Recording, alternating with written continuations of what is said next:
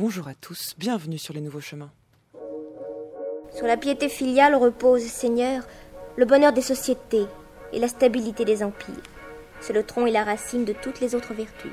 Et qui a appris la piété filiale a tout appris.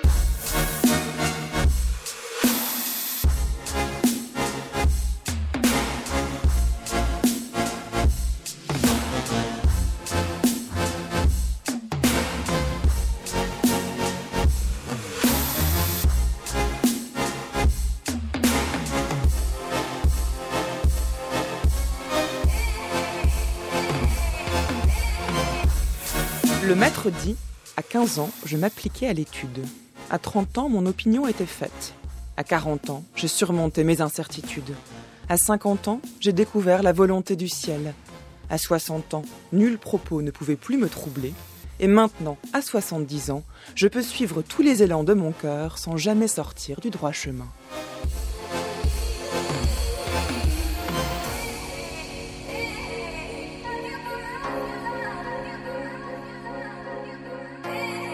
L'équipe des Nouveaux Chemins, elle, sort tous les jours du droit chemin et c'est tant mieux grâce à Marianne Chassor, Lucie Tardy, Colomba Grossi et Antoine Ravon. Avec Midia Portis-Guérin cette semaine à la réalisation, Nicolas Delmas aujourd'hui à la prise de son, Rémi, Canel et Léo à leur côté, ainsi que celle que vous retrouvez tous les jours à 10h51 pour ces deux minutes papillons, c'est Géraldine Mosna-Savoie. Bonjour à vous Géraldine. Bonjour Adèle et bonjour à tous. Je parlerai donc à 10h51 de l'imaginaire de la greffe, le même et l'autre dans la peau. C'est un essai de Philippe Saint-Germain paru aux éditions Libère. Rendez-vous à 10h51.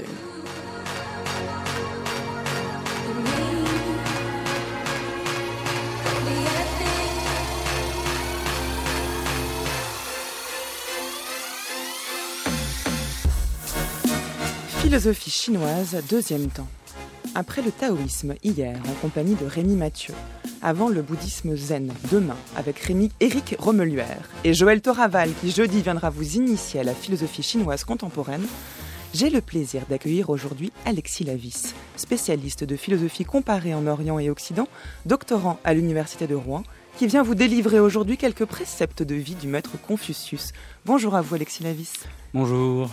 Reconstruire une antiquité utopique, mais être malgré soi un novateur hardi, vouloir conserver sans créer, mais fonder en même temps une doctrine qui dominera la destinée d'une grande société pendant plus de deux millénaires, professer l'agnosticisme, mais passer pour le fondateur d'une religion, incarner le traditionnalisme le plus conservateur, tout en étant le patron d'une nouvelle couche sociale, tels sont quelques-uns des traits contradictoires qui forment le personnage de Confucius.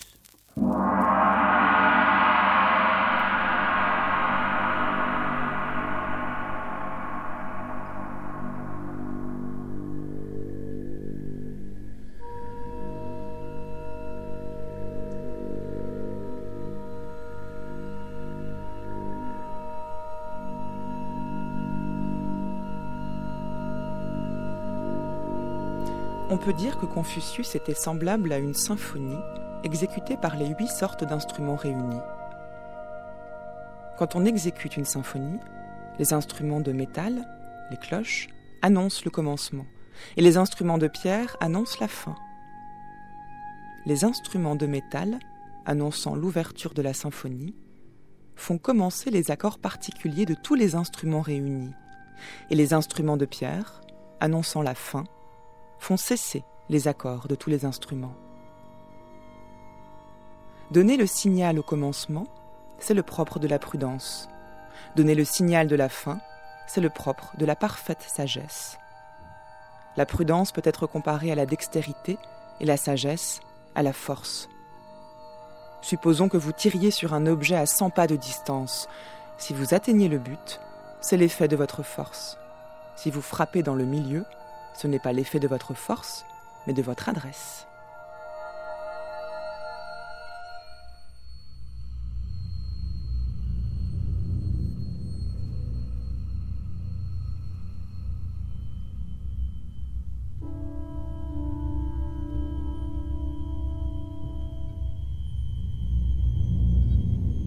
Alors Alexis Lavis, qui était Confucius, cet homme contradictoire qu'a décrit le, sinologue Étienne Ballas, qui a ouvert l'émission ou bien cet homme euh, harmonieux et qui prône lui-même l'harmonie que décrit Mencius, l'un de ses élèves?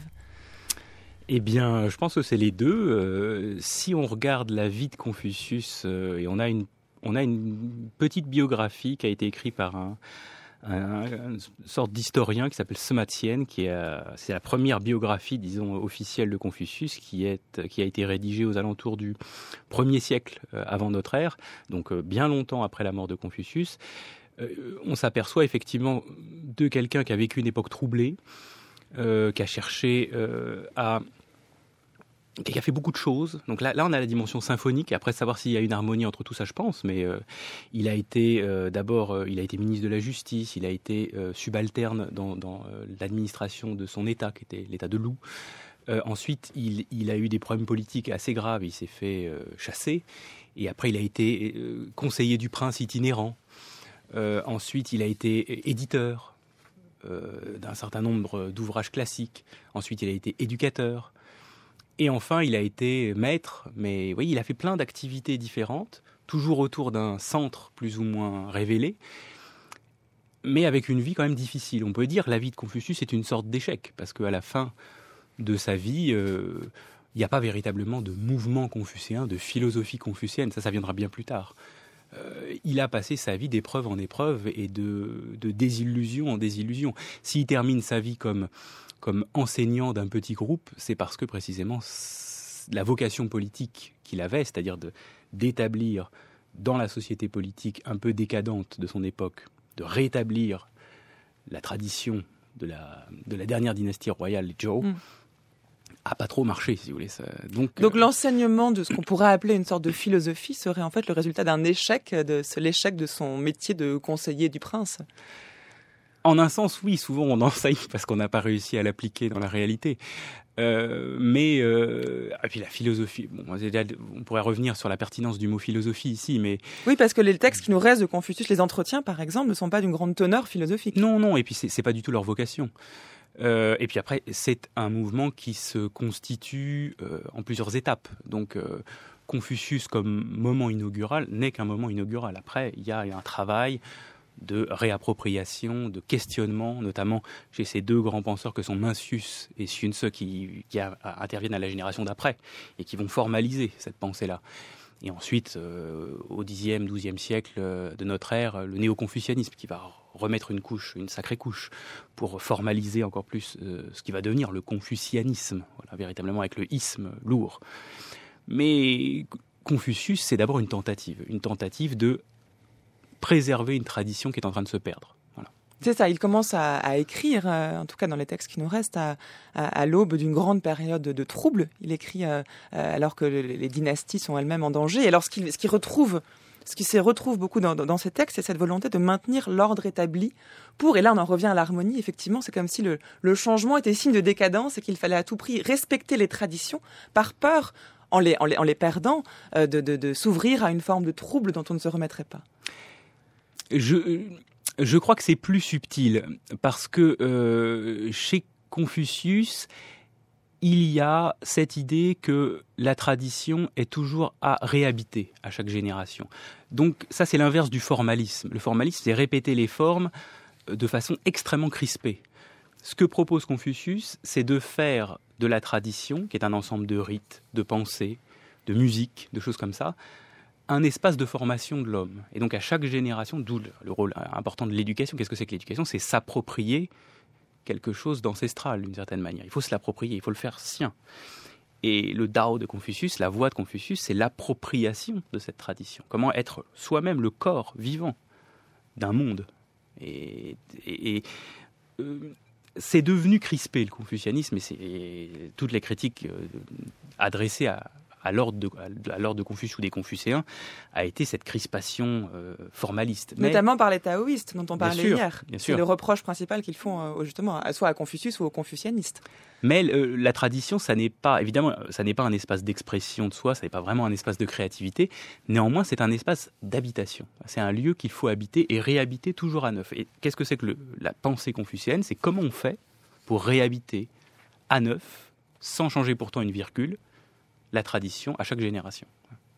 À chaque conduite sa mesure en fonction de sa place dans la hiérarchie des rites.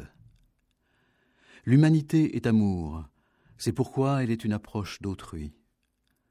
Les devoirs sont en accord avec le principe qui gouverne les êtres. C'est ce pourquoi ils sont mis en pratique. Les rites obéissent à la mesure, c'est ce pourquoi ils sont accomplis. L'humanité doit avoir une demeure, les devoirs doivent avoir des portes.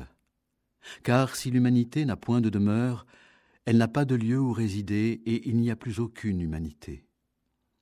Si les devoirs n'ont point de porte, ils n'ont pas d'ouverture par où passer et il n'y a plus de devoirs. C'est seulement après qu'il a habité la demeure de l'humanité, grâce à l'accomplissement de ses devoirs, que l'homme de bien peut réellement faire preuve d'humanité. C'est seulement après qu'il a défini ses devoirs, grâce à l'accomplissement des rites, qu'il peut réellement accomplir ses devoirs. C'est seulement après qu'il a organisé les rites en revenant à leurs racines et en perfectionnant leurs ramifications qu'il peut réellement accomplir les rites. C'est seulement après que ces trois conditions ont été parfaitement comprises qu'il peut enfin être sur la voie. Le texte que l'on vient d'entendre, Alexis Lavis, n'est pas de Confucius, mais d'un penseur confucianiste qui a vécu à la toute fin de la période des royaumes combattants, c'est-à-dire qu'on est au IIIe siècle avant, avant Jésus-Christ, et qui s'appelle, j'espère que je prononce bien, Xiun Tse. Xiun Tse. Xiun Tse, mm. voilà, qui s'écrit euh, Xun Si euh, en français, donc effectivement les prononciations sont très différentes, et on y retrouve cette, euh, la métaphore de l'habitation que vous employez à l'instant. Oui, oui, oui, c'est vraiment une porte d'entrée intéressante. Euh, et c'est une phrase d'ailleurs de, des entretiens, je crois, où il dit le, lorsque l'homme habite véritablement le rite, il est à demeure. C'est ça l'espace d'habitation de l'homme, c'est le rite. Ce qui est une pensée très, très, très profonde et très étrange. Alors le rite, on l'entend comment? Qu'est-ce que c'est un, rite ici? Eh bien, on peut l'entendre euh, de façon assez stricte, c'est un ensemble de cérémonies mais il faut l'entendre, ce qui, est, concrètement ce qu'on fait, si vous voulez, mais il faut l'entendre de façon, à mon avis, beaucoup plus artificialiste et totale. C'est-à-dire, c'est, il existe pour l'être humain. Euh, donc, on peut dire, l'être humain n'est pas immédiatement au monde. Il doit formaliser les choses. soit il le fait consciemment, avec intelligence, en y pensant, et ça devient véritablement le rite, soit il fait plus ou moins n'importe quoi, et c'est la sauvagerie. Et Sun donc vous parlez de Sun qui est un, des, à mon avis, peut-être même le plus grand penseur des rites, euh, qui est un penseur vraiment qui, voit l'artificialité du rite. Pour lui, le rite, c'est l'espace, c'est un ornement, c'est-à-dire c'est vraiment un espace de manifestation, comme un quadrillage du, réel, à partir desquels les choses prennent leur place et donc apparaissent pour ce qu'elles sont. Et le rite est véritablement voilà l'espace où chaque chose prend sa place et où il y a comme une médiation opérée par une forme donnée entre, par exemple, un désir et sa satisfaction, entre un sentiment et sa manifestation. Comment, comment on fait pour dire bonjour à quelqu'un? Mais quelqu'un, c'est toujours quelqu'un de précis. Ça peut être un parent, ça peut être un ennemi, ça peut être euh, un, haut dignitaire, ça peut être quelqu'un de plus bas que vous hiérarchiquement. Comment on fait pour dire quelque chose? Il faut y penser. Il faut trouver une forme. Et c'est ça le rite. Le rite, c'est d'abord la forme. Donc les rites sont bons en soi, c'est-à-dire quel que soit le, contenu même du rite ou le, but euh, euh, qu'il sert, c'est parce qu'il est un, rite qu'il est, est bon en soi, parce qu'il permet à l'homme de, développer son humanité, c'est ça? Mais c'est même pas que ça permet à... Il y a plusieurs thèses, on dire. La thèse de Mencius, par exemple, qui est l'autre grand penseur euh, de cette période des royaumes combattants, ça serait effectivement cela. C'est-à-dire qu'il y a une humanité radicale de l'homme et le rite est un espace de formation, comme un tuteur pour une plante. Mais le plan est déjà là. C'est il y a une bonté originaire de l'homme et le rite est le cadre de la préservation de cette bonté. Mais pour Sunse, pas du tout. Pour Sunse, l'homme est un sagouin euh, à la naissance et c'est, précisément pour ça qu'il a besoin d'être éduqué. Et donc le rite, c'est l'espace de création de l'humanité de l'homme. Il n'y a pas d'humanité de l'homme s'il n'y a pas de rite. C'est-à-dire pour lui, c'est vraiment ce qu'il appelle la médiation entre le désir et sa satisfaction. S'il n'y a pas d'espace, et un espace formel, alors l'homme est, un animal parmi d'autres et encore plus glouton, on pourrait dire. Mais ça veut dire aussi qu'à la différence du taoïsme dont on parlait hier, ici le, but et l'importance accordée au rite euh, vise à distinguer l'homme de la nature. Il ne s'agit pas de, retourner dans cette voie unique qui est celle de la nature, mais au contraire de s'en distinguer, si je vous comprends bien. Ah, et puis on pourrait dire même par définition, c'est une phrase de Confucius, le rite distingue, le rite sépare, le rite met de la médiation. Et ça, effectivement, c'est l'espace de l'humanité. L'espace animal est un espace d'immédiateté. D'ailleurs, même, Aristote le définissait comme ça. Effectivement, l'animal est immédiatement au monde. Il réagit par le plaisir et le déplaisir. Et l'être humain, il n'est pas immédiatement au monde. Il est déjà par le langage, par plein de tout un tas de choses, médiatement au monde. Si cette médiation n'est pas pensée, n'est pas comprise, n'est pas travaillée, alors c'est une catastrophe. Et la notion même d'humanité revient euh, très souvent dans les textes de Confucius et de ses, élèves ou des penseurs confucianistes. Comment est-ce qu'il définit ce qu'est l'humanité? Ben, Ce qui est intéressant, c'est que Confucius ne définit jamais l'humanité de l'homme. Et donc c'est une, une espèce de... C'est un petit peu comme la ville de Pékin. Vous, voyez, vous avez la ville de Pékin, vous avez plein, plein, ça, ça, fourmille de partout. Et au cœur de la ville de Pékin, vous avez rien. Vous avez la cité interdite dans laquelle on ne pouvait pas rentrer, mais surtout un grand jardin où il n'y avait rien. Bah, c'est un petit peu ça, euh, la définition de l'homme dans les entretiens de Confucius. Vous avez plein de considérations, mais quand vous posez la question, mais c'est quoi l'homme Vous n'avez pas de réponse. Sun et Mencius, eux, vont tenter de définir un petit peu. Mais je pense que ce n'était pas si mal de ne pas définir ou de, définir de façon un peu allusive. Aussi, Confucius n'est pas un philosophe. Donc la question qu'est-ce que l'homme n'est pas sa question. Mais sa question, c'est comment préserver la tradition des Joe. Le maître dit pour pratiquer la vertu suprême, il faut se dominer et rétablir les rites. Qui pourrait un jour se dominer et rétablir les rites verrait le monde entier s'incliner devant sa vertu suprême. Et pour pratiquer la vertu suprême, sur qui s'appuyer, sinon sur soi-même? Ne regardez rien de contraire au rite, n'écoutez rien de contraire au rite, ne dites rien de contraire au rite, ne faites rien de contraire au rite. Pourquoi accordez-vous tant d'importance aux funérailles? Pour ruiner le peuple en frais de toutes sortes? Non, Yense. Pour amener des gens comme vous à la réflexion. Je réfléchis toujours trois fois avant d'agir. Deux fois suffisent, Yense. Est-ce pour amener le peuple à la réflexion que vous réglez aux funérailles également les bons de douleur? Que faites-vous, Yense Vous, un enfant ou un barbare, quand vous pleurez un objet perdu? Vous criez et trépignez de façon désordonnée. Et quand vous perdez un être cher? Ainsi, afin de calmer la peine et de diminuer l'angoisse, vous voulez que l'on bondisse et soupire un certain nombre de fois en ordre et par ordre. Les hommes, le bras droit découvert et sautant franchement, les femmes, se frappant la poitrine, mais sans que la pointe des pieds quitte le sol. N'est pas fini. Et toujours aux funérailles, vous enjoignez au fils du défunt de vagir à la manière des nouveau-nés et aux parents lointains, après trois modulations, de ne produire qu'un son plaintif. Ces rires m'approuvent et dénoncent toutes ces absurdités.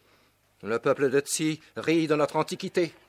Le peuple de Tsi ignore que, que par ces absurdités, je classe les douleurs, j'établis la hiérarchie des parentés, des bons et des hurlements, je purge l'affliction familiale de tout ce qu'elle peut contenir d'impulsif et de vulgaire. Je ne procède pas différemment pour la joie. Les copains affligés, les copines en pleurs, la boîte à dominos enfouie sous les fleurs, tout le monde équipé de sa tenue de deuil. La farce était bien bonne et valait le coup d'œil. Les quatre avaient fait les choses comme il faut. L'enterrement paraissait officiel bravo, le mort ne chantait pas. À ce qu'on s'emmerde ici, il prenait son trépas à cœur cette fois-ci. Et les bons hommes chargés de la levée du corps ne chantaient pas non plus Sainte Éloi bande encore. Les Gazars avaient fait les choses comme il faut.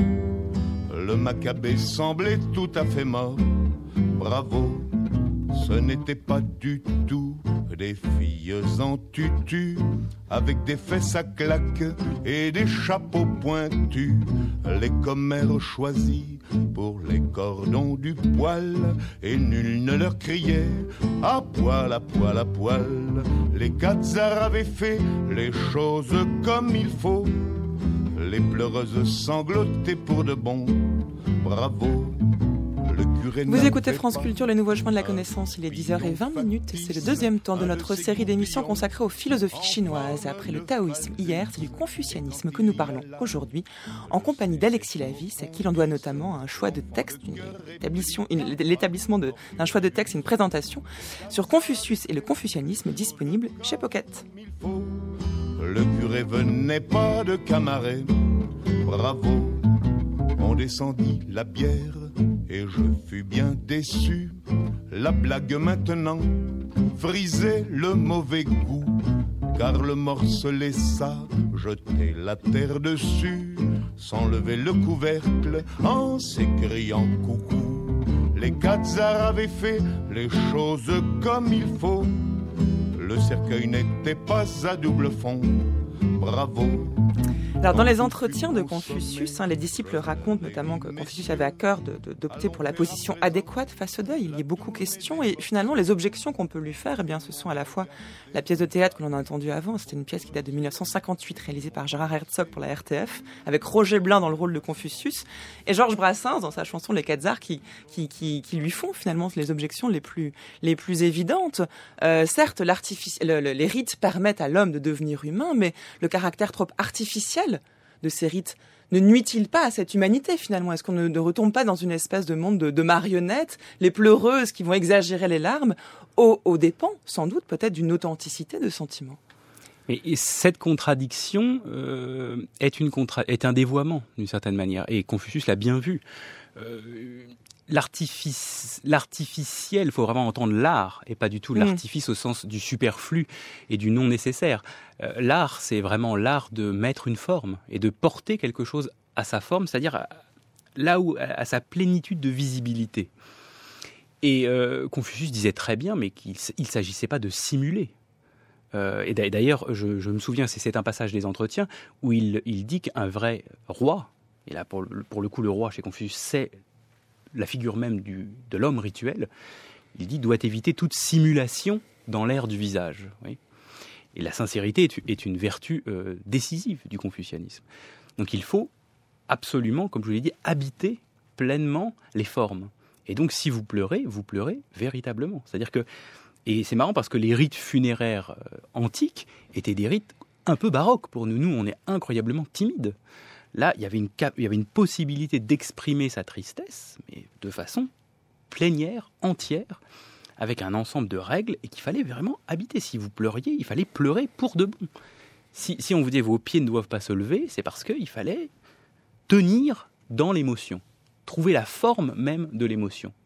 Et donc on peut tout à fait euh, D'ailleurs, c'est ce qu'on fait. On le fait de façon un peu sauvage, mais lorsqu'il faut exprimer sa, tendresse ou sa tristesse, on l'exprime. Exprimer, c'est trouver une forme. Oui. Donc euh, pourquoi, pourquoi euh, ne pas penser une forme sublime Eh bien parce que c'est peut-être Confucius qui le, dit lui-même, hein, pas, dans, ces termes précisément, mais dans, ceux de ses disciples, ce qui finalement donne raison à Étienne Balzas, hein, qui a ouvert cette émission en disant que Confucius était contradictoire. Il le dit lui-même dans le texte que j'ai lu, qui pourrait un jour se dominer et rétablir les rites verrait le monde entier s'incliner devant sa vertu suprême. Il y a quand même l'idée de se dominer, d'une domination de soi, qui semble incompatible avec l'expression d'une tristesse absolue.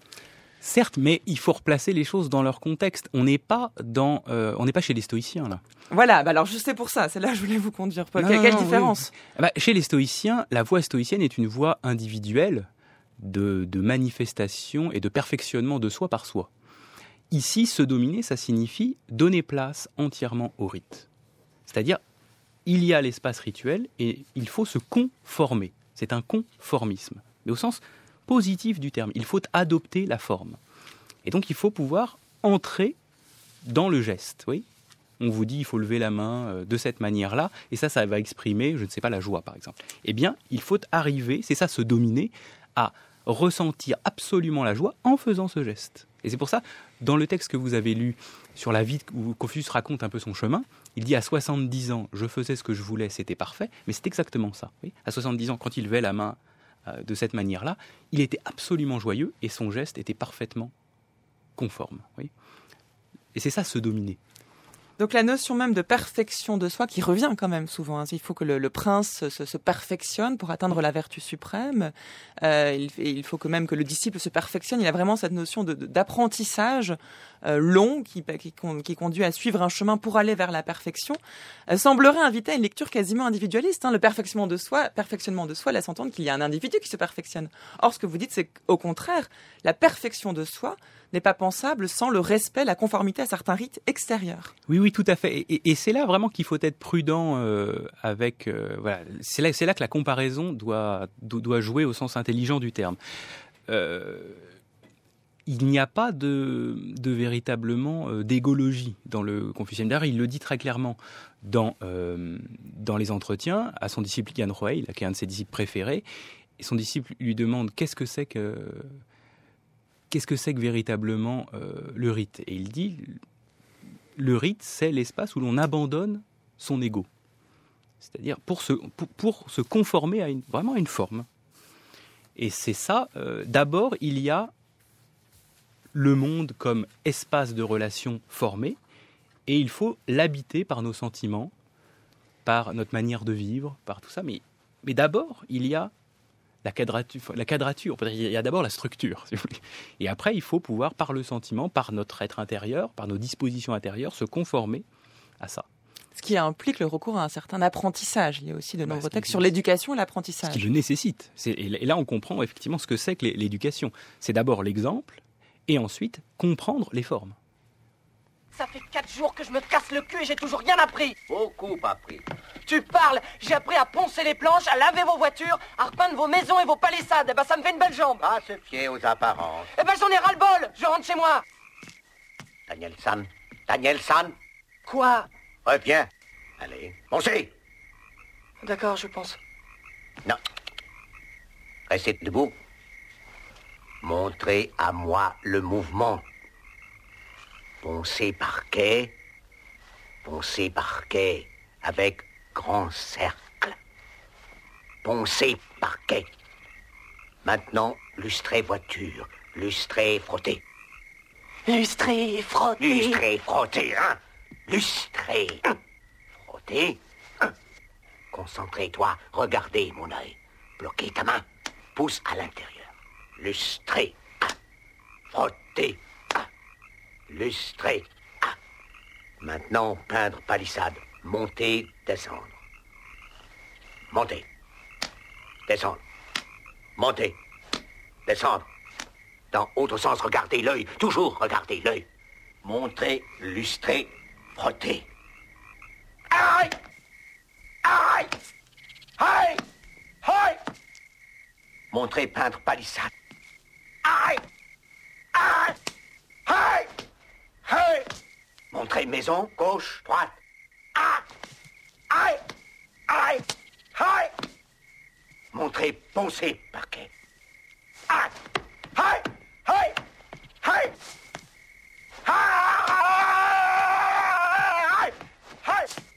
Bien, regardez dans les yeux, bien regardez les yeux. Demain revenir. On a là un exemple concret euh, parfait de la notion de l'apprentissage chez Confucius, avec l'importance du rite, de la répétition euh, du rite à suivre pour, pour s'éduquer soi-même, et le respect de l'ordre hiérarchique. C'est un extrait de Karate Kid, euh, le, film Davidson qui date de 84. On a le jeune Daniel Larousseau qui décide d'apprendre le karaté avec son, jardinier Miyagi. Et en plus, l'extrait sonore le donne bien à entendre, cette espèce de, de répétition douloureuse qui va conduire finalement à, la vertu tant, cherchée, Alexis Lavis. Alors c'est c'est pas évident parce que effectivement dans la voie du karaté il y a à la fois du bouddhisme et du confucianisme, et les deux sont ont été assez savamment mélangés. Par exemple, le fait que euh, le, maître de karaté euh, ne dise pas véritablement la finalité pour laquelle il doit poncer les voitures, repeindre la palissade et poncer le parquet. Euh, laisser le but un petit peu obscur. Qui sont en fait les gestes à accomplir. Hein. Il faut mimer le fait de, poncer le parquet pour, pour développer le geste de karaté. Voilà, qui sont un ensemble de parades au karaté. Euh, ça, ça serait plutôt bouddhiste. C'est-à-dire, il ne faut pas fantasmer le but final. Sinon, c'est ça une illusion. Donc, il vaut mieux habiter présentement le geste lui-même sans le surcharger sémantiquement d'une certaine manière. Dans le confucianisme, c'est pas du tout nécessaire. Par exemple, Confucius dit très bien, au début, on s'éveille par l'étude des textes. Or, les textes donnent le sens, donnent la signification. Donc, ensuite, on s'affermit par le rite. Ça, c'est le geste, la répétition du geste. Et on voit bien la fermeté, la sûreté du geste. Et ensuite, on s'harmonise par la musique. C'est ces trois étapes de l'éducation.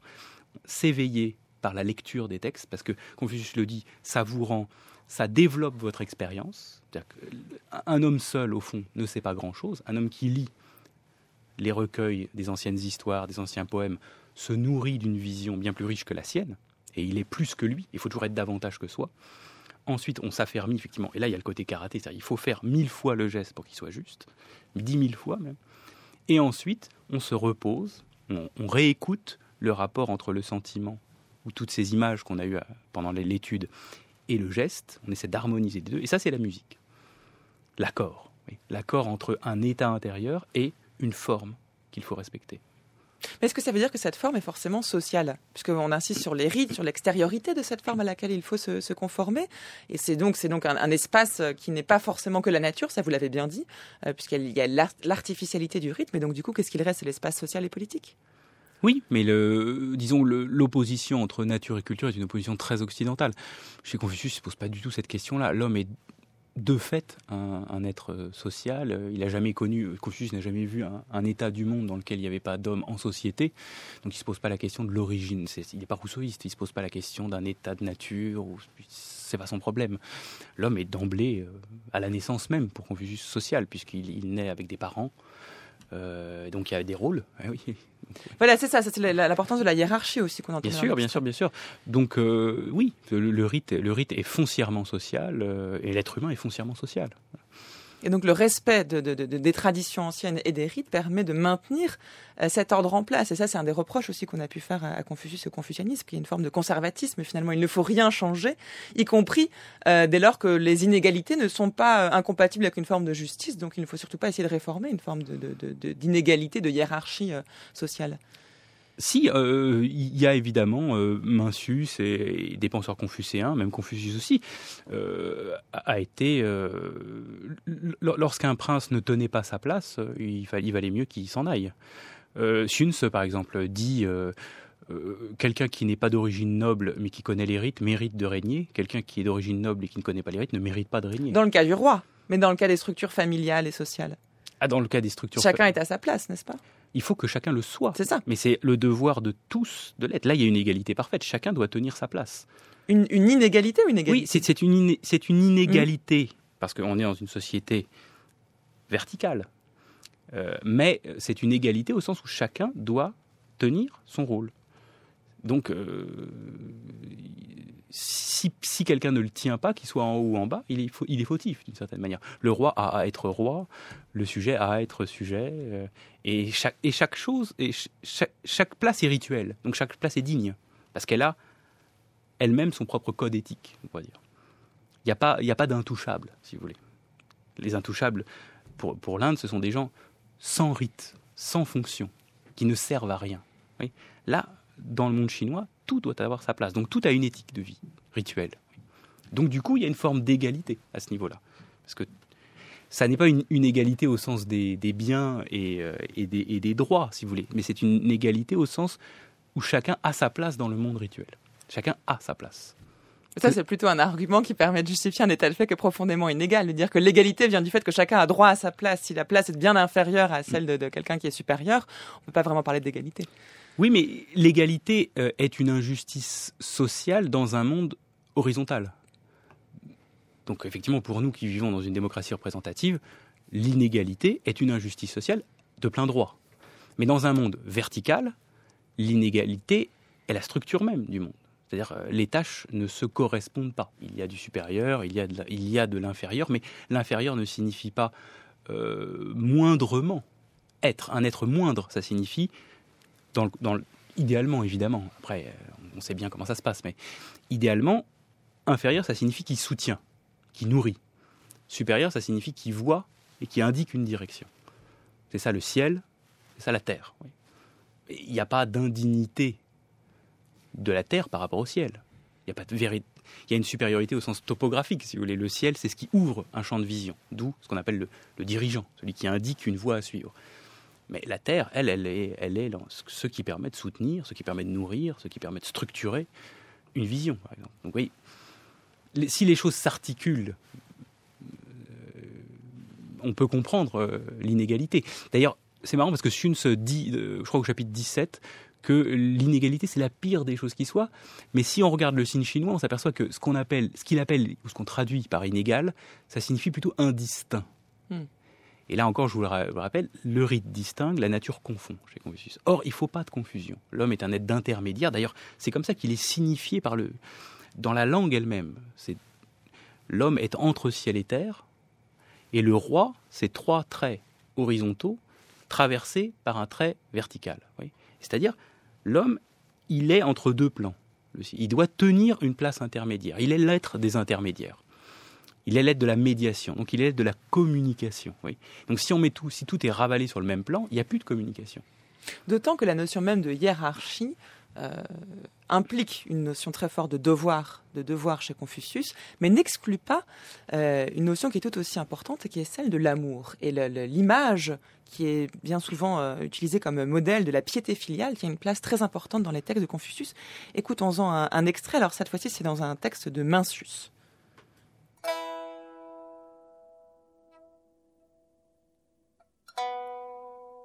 Shun travaillait au milieu des champs pour aider ses parents mais ces derniers ne lui témoignaient nulle affection. L'empereur Yao, qui admirait son dévouement, mit à son service ses enfants, neuf fils et deux filles, tous ses officiers, ses bœufs, ses brebis, ses magasins, ses greniers. Rien ne manquait. Les lettrés de l'Empire se donnèrent à lui en grand nombre. L'empereur voulait d'abord gouverner avec lui l'Empire, puis le lui céder entièrement. Parce que Shun ne parvenait pas à faire naître dans le cœur de ses parents des sentiments conformes aux siens, il se trouvait en permanence comme un homme sans ressources, qui ne sait plus vers qui se tourner. Plaire aux lettrés vénérables de l'Empire est une chose qui flatte le cœur.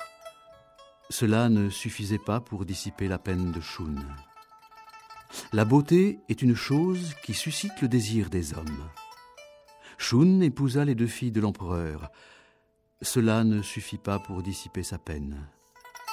L'opulence est une chose que les hommes désirent. Shun posséda l'Empire. Cela ne suffit pas pour dissiper sa peine. La grandeur est une chose que les hommes désirent. Shun reçut la dignité impériale. Cela ne suffit pas pour dissiper sa peine. Rien de ce que les hommes désirent ne suffit à Shun pour dissiper sa peine. Obtenir l'amour de ses parents était la seule chose qui puisse guérir son cœur meurtri.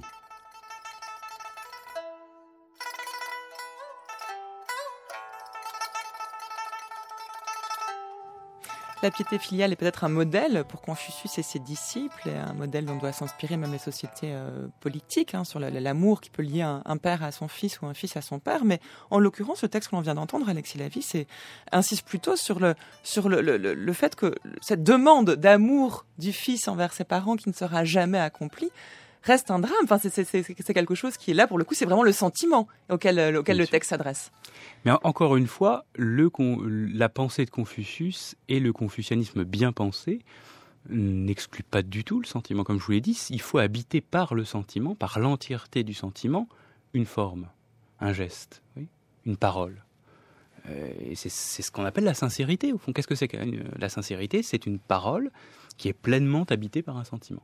Sauf qu'il s'avère que il y a eu une grande civilisation avant qui avait structuré un ensemble de gestes et plutôt bien fait. Et Confucius dit que ce serait dommage de perdre ça. Et donc tout notre travail, c'est d'arriver à réhabiter par le sentiment ces gestes pour les rendre véritablement sincères. Voilà. Et ce, passage est, tout à fait euh, euh, intéressant parce que il montre bien le côté radicalement humain. C'est-à-dire, euh, oui, parfois ça marche pas, parfois c'est pas parce qu'on fait tout ce qu'il faut que c'est un sésame et que tout va bien se passer. Euh, c'est pas parce que Shun, en plus, qui est vraiment. Euh, c'est une histoire connue. Qui, bien sûr, bien sûr, c'est très très connu. C'est vraiment l'un des grands rois, euh, l'un des grands rois des dynasties royales en très anciennes. C'est un modèle de vertu. Et c'est pas.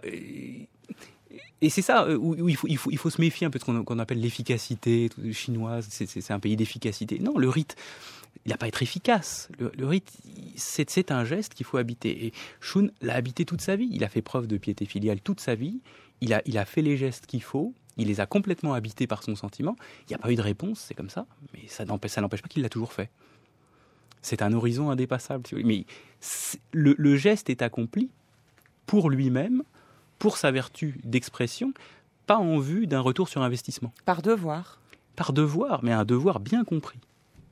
C'est-à-dire pas euh, le faire pour le faire et pour s'en débarrasser, le faire pour véritablement, comme euh, comme au karaté, si vous voulez, il faut faire un beau geste. Mais pour faire un beau geste, il faut avoir l'esprit qu'il faut. Et après, vous pouvez faire un beau geste et rater, et vous, prendre un coup de poing, quoi que ce soit, ça peut arriver. Oui, le monde est comme ça. Mais ça ne dédouane pas de la beauté du rite. Et ce que veut dire ce passage, qui n'est pas facile à comprendre, euh, c'est que ça n'est pas parce que vous habitez pleinement, que vous êtes un être parfait d'une certaine manière au sens confucien, c'est-à-dire vous êtes absolument dans le rite, que tout va bien fonctionner pour vous. on ne fait pas les rites pour obtenir des choses. On fait les rites pour faire des rites. On fait des rites parce qu'on est des êtres humains et parce qu'on a à mettre une forme, mettre en forme. Oui, tout simplement. Et Confucius a été le premier, par exemple, à dire que il fallait écarter toute dimension religieuse du rite. Pourquoi? Parce qu'on accomplissait les rites, sinon, dans l'espoir d'un retour sur investissement, une espèce de, faveur des dieux. Il dit il faut jamais faire de rite avec cet esprit-là, cet esprit boutiquier un peu. Il faut faire des rites parce que nous sommes des êtres humains et que nous avons à donner une forme. Point. Et c'est exactement ce que veut montrer ici ce court texte. Shun est un être rituellement parfait. Il a continué à faire preuve de piété filiale toute sa vie, même s'il savait que jamais il obtiendrait ce retour qu'il attendait, c'est-à-dire l'affection de ses parents. Mais il a continué toute sa vie à être pieux filialement.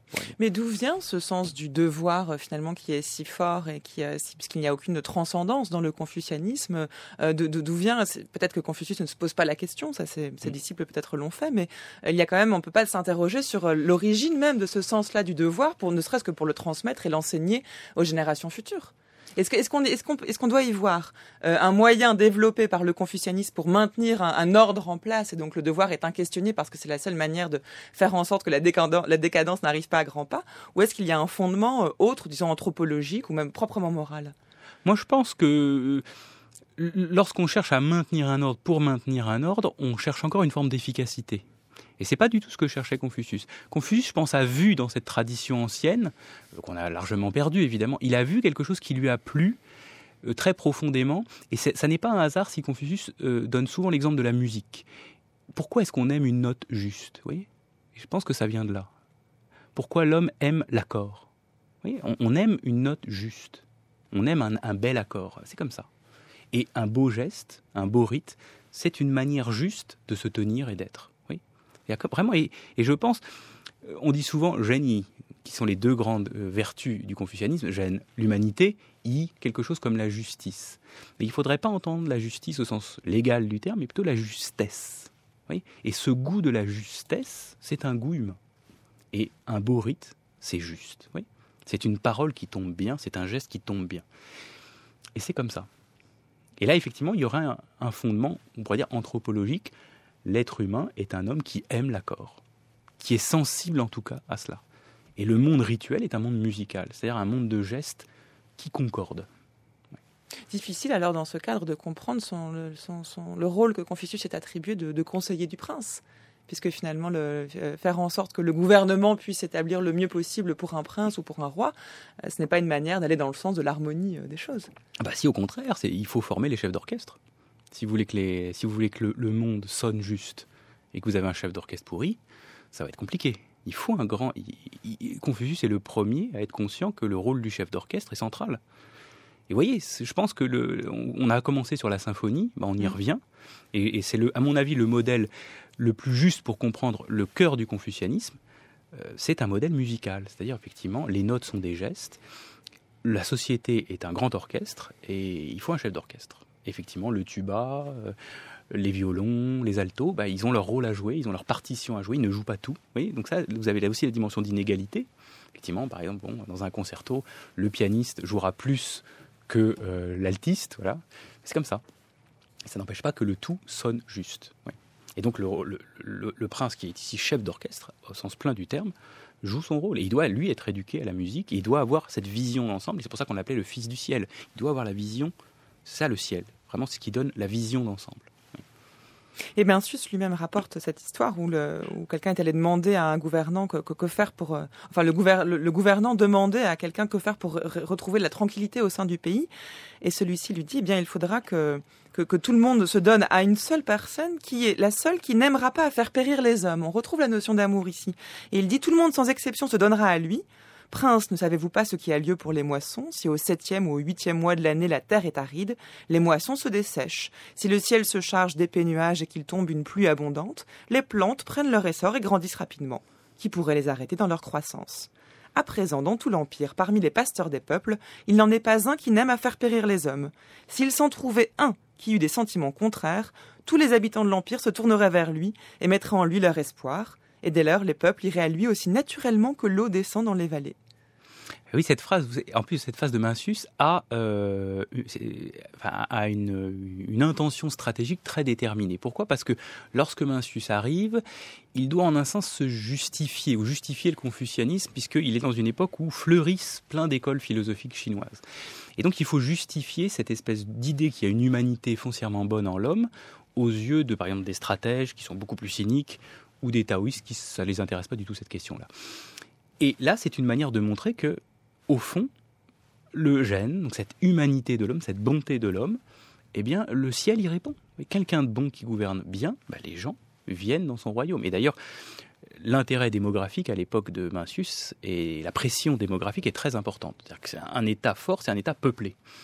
Et là, il vous dit, mais vous voyez bien que la nature répond à la bonté de l'homme. Donc ça veut, bien dire que l'homme est bon par nature, puisque un homme bon qui gouverne selon la bonté fait venir les gens autour de lui un homme mauvais qui, gouverne au nom de, je sais pas, un égoïsme ordinaire, dépeuple son, son royaume. Il y a bien, la, nature répond, oui. ça, c'est la stratégie de Mencius pour justifier, on pourrait dire, en nature, l'humanité ou la bonté originaire de l'homme. Mais après, l'amour, aussi paradoxal que ça puisse sembler, est un des mots les plus fréquents du confucianisme et qui l'associe toujours à la forme. C'est un poème, je crois, de, Charles Olson, qui est un poète américain, et qui dit Amour et forme, le même. Eh bien, Confucius disait la même chose bien longtemps avant lui. Dans un texte du Lydie, du traité des rites, il, décrit un certain nombre de rituels faits dans les villages, euh, un certain nombre d'offrandes, et à chaque fois, il dit c'est un acte d'amour, c'est un acte d'amour, c'est un acte d'amour, alors qu'il décrit des choses extrêmement formelles. Par exemple, à un moment donné, un exercice de tir à l'arc. Il dit ça aussi, c'est un acte d'amour. Vous voyez comment pourquoi? Parce que la forme est une médiation et que l'amour, c'est la perfection de la médiation. C'est l'accord parfait, oui. Notre rite au Nouveau Chemin s'est terminé avec une chanson. C'est un acte d'amour quotidien.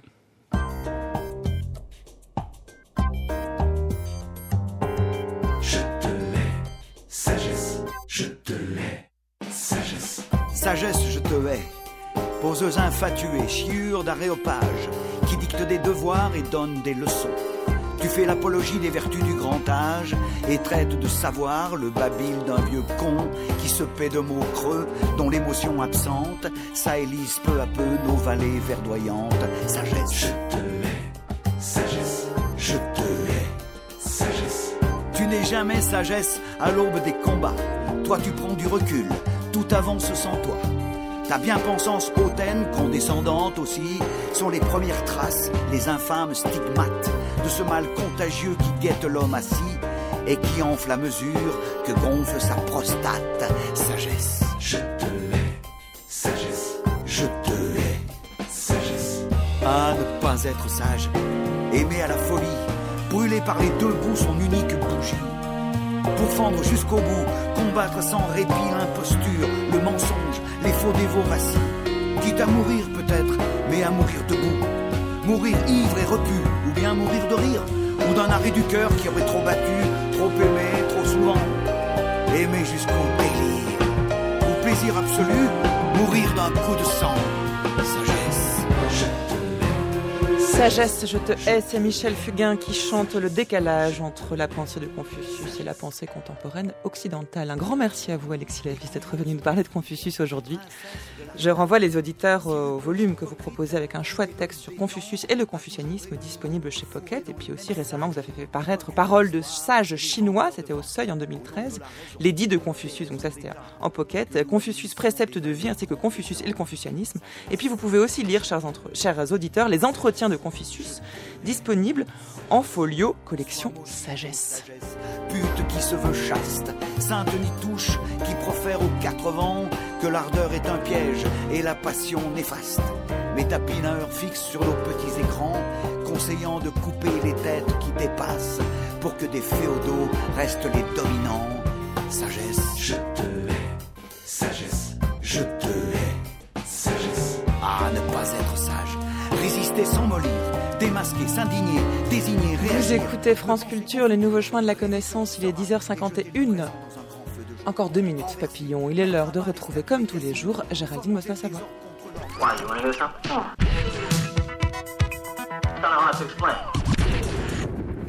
N'imper- N'interprétez jamais la maladie. Telle était la thèse de Suzanne Sontag dans son essai sur la maladie comme métaphore. Parce qu'il faut faire attention aux mots, ne transformez pas une chose en une autre, nous disait-elle, la maladie, c'est la maladie. Eh bien, il y a pourtant un acte médical qui procède exactement comme une métaphore, qui consiste précisément à, à transformer la maladie en autre chose qu'elle-même. C'est celui de la greffe. Entre la métaphore qui transporte le sens d'un mot à un autre et la greffe qui transplante un organe d'un corps à un autre, il y a comme un air de famille une curieuse analogie qui mérite qu'on s'y arrête. Et c'est ce que permet l'essai de Philippe Saint-Germain qui ausculte, comme le dit son titre, l'imaginaire de la greffe. Parmi les nouvelles espérances données à l'homme, la plus grande n'est-elle pas de retrouver une part de sa jeunesse physique? Cette espérance, l'hétérogreffe nous l'apporte. Il s'agit donc pour nous de modifier biologiquement la nature de l'organisme destiné à recevoir des tissus vivants étrangers. Le médecin du film Les yeux sans visage le dit bien, il s'agit avec la greffe de modifier la nature de l'organisme. Si l'essai ausculte ainsi l'imaginaire de la greffe, c'est-à-dire toutes ces images, ces fictions et mises en scène comme ce film, ou la figure de Frankenstein, ou encore le film d'Almodovar La Piel Cabito, ce n'est donc pas pour tomber dans l'écueil que dénonçait Suzanne Sontag, celui de transformer une chose en une autre, mais il s'agit bien de saisir la greffe pour elle-même. Il s'agit par la mise en abîme des images d'en décrire le processus pour voir la manière dont elle agit justement comme métaphore, comme transport et transplantation et donc comme transformation.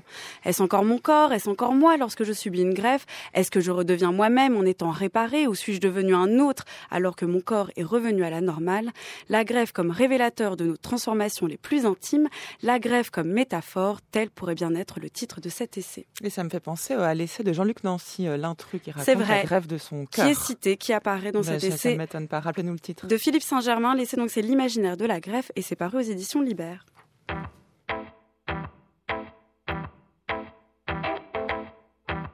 Merci beaucoup Géraldine et merci à tous. Les nouveaux chemins touchent à leur fin, mais pas d'inquiétude. On se retrouve demain pour la suite de cette semaine consacrée aux philosophies chinoises. Après le taoïsme, hier lundi, le confucianisme, aujourd'hui, demain, ce sera de bouddhisme que nous parlerons en compagnie d'Éric Romeluère, qui est enseignant bouddhiste dans la tradition zen. D'ici là, si vous voulez réécouter cette émission, c'est possible en vous rendant sur le site de France Culture à la page des Nouveaux Chemins. Vous attendent indications bibliographiques, musicales, cinématographiques concernant l'émission du jour, également téléchargement, podcast afin d'écouter l'émission où vous voulez et quand vous voulez. Et rendez-vous également sur les pages Facebook et Twitter où les Nouveaux Chemins mettent en ligne quotidiennement l'émission du jour et attendent vos remarques et commentaires.